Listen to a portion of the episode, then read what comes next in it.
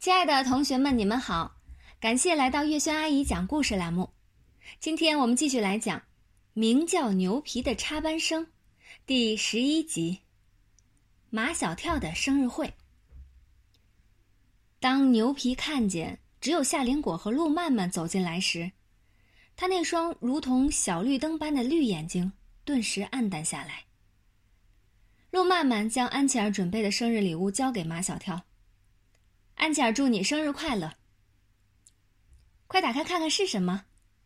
夏林果催促道：“这个礼物是人家安琪儿花了十九个晚上才做出来的。”听夏林果这么一说，毛超迫不及待的从马小跳手中抢过礼物，拆开包装纸，原来是“马小跳”三个字，用五彩缤纷的丝线密密麻麻的绣在一块十字绣布上。镶嵌在一个精美的相框里。啊！毛超高举相框，夸张的抒情，这一针一线，绣尽了多少情，多少意呀！毛超，闭上你的嘴巴！马小跳把相框从毛超的手中夺过来，随随便便的丢在沙发上。杜真子冲过去，把相框捧在胸前。马小跳。这样的礼物是用钱都买不到的，你应该把它挂起来。马小跳，我羡慕死你。牛皮说的是真心话。如果安琪儿也送我这样的礼物，我会把它挂在我的床头上，天天看着它。没问题。马小跳拍拍牛皮的肩膀。我可以让安琪儿绣上“牛皮”两个字送给你。马小跳最想知道夏林果要送什么样的生日礼物给他。夏林果送给马小跳的是一个葫芦形的罐子，做工粗糙，上面有手绘的环形彩条。这是他在陶吧里做的一个作品。这个礼物。也是花钱都买不到的无价之宝啊！也不知杜真子是认真的，还是在取笑马小跳。马小跳，你说是不是？马小跳听出来了，杜真子是在取笑他。唐飞也听出来了，他装模作样的凑近罐子看了看，上面怎么没有刻上马小跳的名字？这个罐子是我做给自己的，不是给马小跳做的。夏林果说的是实话，马小跳听了并没有觉得不舒服，他不在乎这个罐子是不是专门为他马小跳做的，只要是夏林果送的，对于他来说就是无价之宝。唐飞最想知道杜真子送马小跳的生日礼物是什么。杜真子说：“麻辣火锅。”好的很，牛皮竖起大拇指，最牛的生日礼物。唐飞不放过任何一个讨好杜真子的机会。我宣布，马小跳的最佳生日礼物是表妹送的麻辣火锅。陆曼曼看不惯了，唐飞，你们这些男生太没有良心了，难道安琪儿一针一线？花了十九个晚上绣出来的礼物，还赶不上麻辣火锅。眼看战争又要爆发了，毛超赶紧跳出来当和事佬。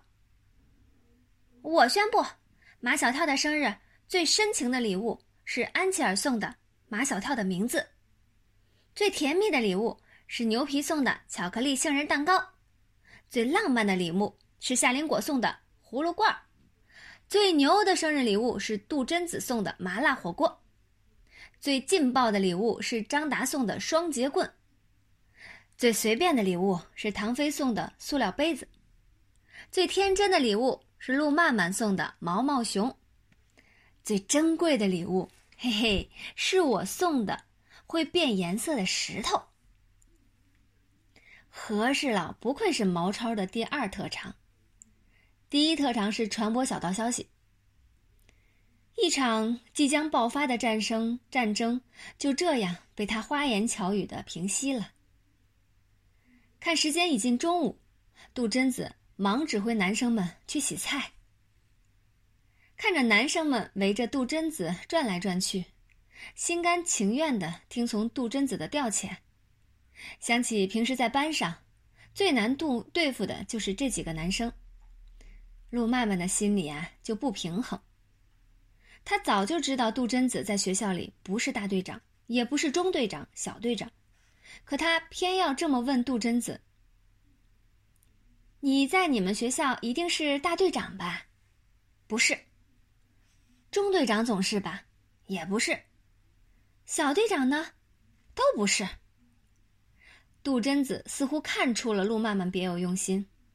陆曼曼，你什么意思呀？我是看你指挥能力这么强，我的指挥能力是很强。我看你现在闲着没事儿，我可不可以指挥指挥你这个中队长呢？杜真子又对夏林果，还有你大队委。夏林果乐乐意听从杜真子的指挥，你说要我干什么？装盘。夏林果和陆曼曼都不懂什么叫装盘。杜真子教他们，把男生们洗好的菜一样一样的装整理好，一样一样的装进盘子里，要装的很好看，这就叫做装盘儿。这活儿啊，夏林果和陆曼曼都没干过，只好听杜真子的指挥了。熬了一上午的麻辣火锅的汤料，香气四溢，浓烈的香麻辣味儿啊，好像直往牛皮的鼻子里灌。别人都没事儿，就他一个人只敢出气，不敢吸气，还不停的打喷嚏。杜真子把熬好的汤料倒进电火锅里，让张达端着餐端到餐桌上去。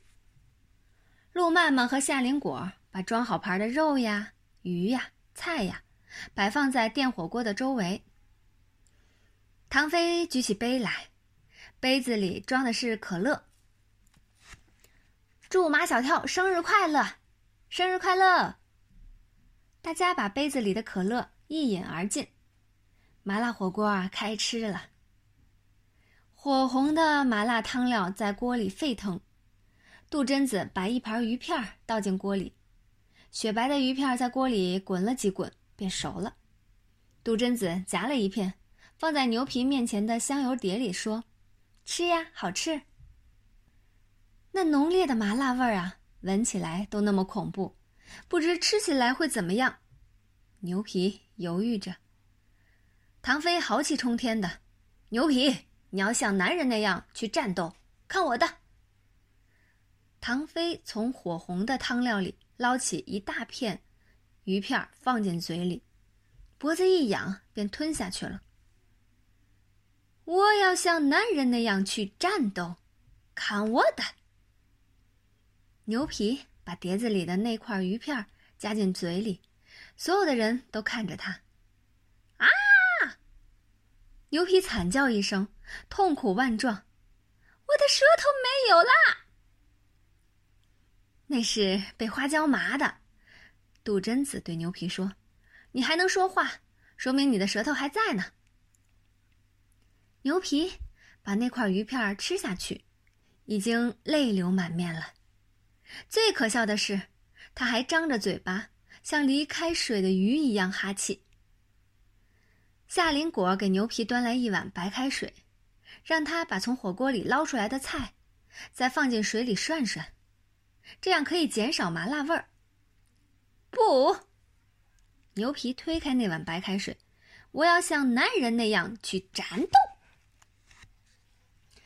牛皮吃了肉肠，吃了木耳。吃了香菇和竹笋，尽管吃的一把鼻涕一把泪的，但总算能吃麻辣火锅了。麻辣火锅啊，是越吃越麻越辣。杜真子夹起一片白菜叶，上面裹满了麻辣汤料，这是最麻最辣的，连马小跳也不敢吃。杜真子却问牛皮敢不敢吃。牛皮流着鼻涕，流着泪，大叫：“我要像男人那样去战斗！”牛皮把那片最麻最辣的白菜叶吃下去了，吃得英勇而壮观。吃完麻辣火锅，每个人的肚子里啊，都像有一团烈火在熊熊燃烧。这时候吃牛皮烤的巧克力杏仁蛋糕，就好比泡沫灭火器，肚子里的那团熊熊烈火立刻便被浇灭了。总而言之，马小跳的生日会是成功的。唯一遗憾的就是安琪儿没来。如果安琪儿来了，马小跳的生日会可以说是圆满成功。好啦，感谢大家的收听，这一集故事啊，我们就先讲到这里啦。下一期节目我们再见。